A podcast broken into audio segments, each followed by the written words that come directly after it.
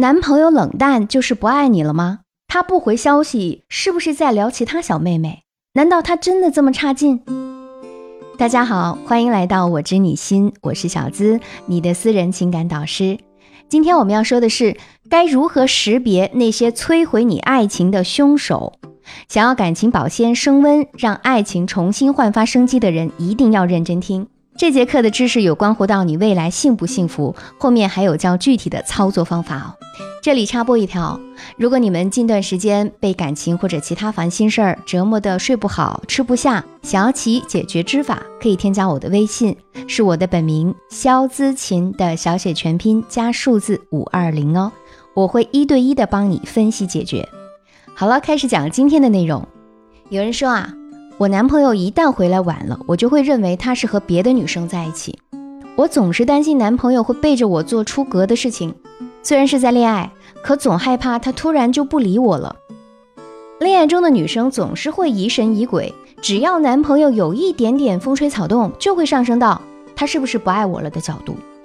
有个朋友就遇到了这样的情况，他说啊，我和男朋友在一起一年了，最近我总觉得他有什么事情瞒着我。下班时间到了，他总是不回来，跟我在一起呢，也明显感觉热情没那么高了。有时候我叫他下班帮我带几个爱吃的汤包或者提拉米苏，他也总是会忘记。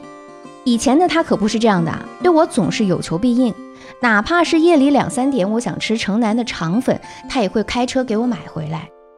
我承认我是有点作，总是忍不住就试探他是不是真的爱我，也会就一点蛛丝马迹就穷追不舍。可是我真的是爱他呀，要不然我怎么不把心思放在别人身上呢？你说他是不是变心了，还是背着我和其他的女孩子有暧昧？该怎么办啊？听到这里，可能会有不少姑娘说：“哎呀，对呀，我也有这种情况，就是只要他从我身边离开，我就会胡思乱想，大部分结局都是他要和我分手，这是不是一种病啊？”心理学上呢，有一种恋爱被迫害妄想症。有此类症状的人呢，总会陷入到自己的情绪中，时时刻刻都不能消除对伴侣的不信任感，异常敏感，也十分脆弱，常常折磨自己，让自己变成了曾经最讨厌的样子。这都是因为自己没有一个基本的框架，才会被别人所影响。所以啊，想要做回以前明朗的你，可以添加我的微信，是我的本名肖姿琴的小写全拼加数字五二零。老师呢会根据你的具体问题具体分析，帮你制定一套专属于你的方案，让你不再轻易被他人所影响，走出折磨的泥潭。那我们回到课堂上，我再继续分析，恋爱被迫害妄想症是什么呀？其实呢，主要表现为以下几种症状，看看你有没有啊？第一，被劈腿妄想症，比如只要看见男朋友和哪个女生笑着说几句话，就会认为他们有一腿。平时呢，也常常捕风捉影，一点点细微的变化都会被视为对方有事儿瞒着自己。如果询问对方回答，就是狡辩；不回答就是默认。第二，总是想用分手证明自己被爱着。两个人之间发生任何矛盾，都能上升到爱与不爱这个命题，把分手当成口头禅，或者当成对他最有利的试探。比如影视剧常见的情节，女主摔门而去，男主就必须追出去。如果没有，女主就会落魄的想：唉，他果然还是不爱我。第三，把折磨对方当成他爱你的证明。比如故事中的那个朋友。我提出的任何要求，你都必须放在心上。即使我半夜让你跑几公里去买吃的，你也应该毫无怨言。那这一类型的女生呢，总是变着法子折磨自己的男朋友。她们往往会有对方乐意受我折磨才是爱我的表现这种偏执心理，所以才会用折磨来证明自己有被爱着。第四，有爱情洁癖，要求不切实际。一部分人太过完美和脱俗的爱情观，有时候抓住对方一点缺点就会无限放大，以偏概全，来证明这个男人不是好男人。从严格意义上来说，这就是一种自以为是的爱情洁癖。那亲爱的你，对照一下自己中了几条呢？由于时间关系，小资在这里并不能非常全面的讲解清楚。那如果你也有这方面的情感困惑，可以添加我的微信，是我的本名肖姿琴的小写全拼加数字五二零，开始一对一的情感分析。那我们该如何消除这些症状，和恋人建立更加牢固的亲密关系呢？哎，重点来了，小资在这里总结了三条方法，要送给正面临困境的你。第一，尽量的想办法消除你脑海中那些奇奇怪怪的念头。首先啊，把你担心的几种状况呢列个解决方案。比如他没有回你的信息，我们就可以打电话给他，看看是否异常。如果他没有接电话，你就可以用手机设置一个闹钟，三十分钟或者一个小时。然后呢，在这个时间段内啊，做一些其他的事情，可以洗个热水澡啊，或者看几集你最喜欢的节目。等闹钟响了之后呢，我们再打个电话过去。不过很可能在这之前他就已经回你电话了。第二，我们可以给一位好朋友打电话。自己在那儿胡思乱想，只会越想越乱的。我们可以跟聊得来的朋友讲讲你的担忧，听听朋友怎么说，或许会让你用更加理性的方式思考问题。当然，你打电话的对象必须是既明智又值得信赖的朋友，千万不要找和你一样容易胡思乱想的人倾诉啊，那样只会更加糟糕。第二点，我们要试着学习自己独处，平衡身体和心态。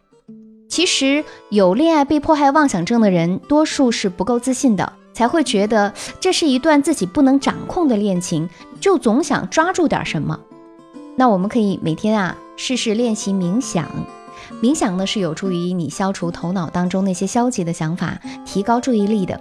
每天我们可以花十到二十分钟，找一个安静并且不会打扰的地方，然后坐下来。只专注于自己的呼吸和身体的感觉，你会慢慢平静下来。再念一些正向的咒语，比如我们告诉自己：“我很优秀，我也很聪明，我是值得被爱的。”你脑海当中那些胡思乱想的念头，可能是来自于你担心配不上对方，或者害怕对方会找比自己更优秀的伴侣。我们经常的重复这些正能量的咒语，是有助于提高自信心的。但人嘛。也没有那么坚定，你有时候呢也会怀疑自己做不做得到啊，所以其实你需要一个人去监督你，帮你一直走在正道的路上。所以呢，你也可以添加小资老师的微信，是我的本名肖资琴的小写全拼加数字五二零，找到我，我来陪你一起度过那些在黑暗的角落。谈恋爱有时候感到忧虑是正常的，但如果已经影响到了你正常的工作和学习，那就应该寻求帮助，建立起健康的恋爱关系。第三点，及时沟通，相互明白彼此的需求。你会陷入无助和胡思乱想，很可能来自于你们关系当中某些尚未解决的问题。我们与其总是提心吊胆，倒不如啊开诚布公的和他聊一聊，谈谈你们彼此的需求，让他知道你担忧的真正原因，你需要他怎么做。同时呢，还要懂得聆听对方的需求，争取找到两个人都满意的折中方法。比如他下班之后没能及时回家，那就可以先打个电话给你，让你别担心了。如果怕他忘了，还可以做一个手机备忘录，这也是增加互动的一种方式嘛。再了解一下，他希望你做出什么改变呢？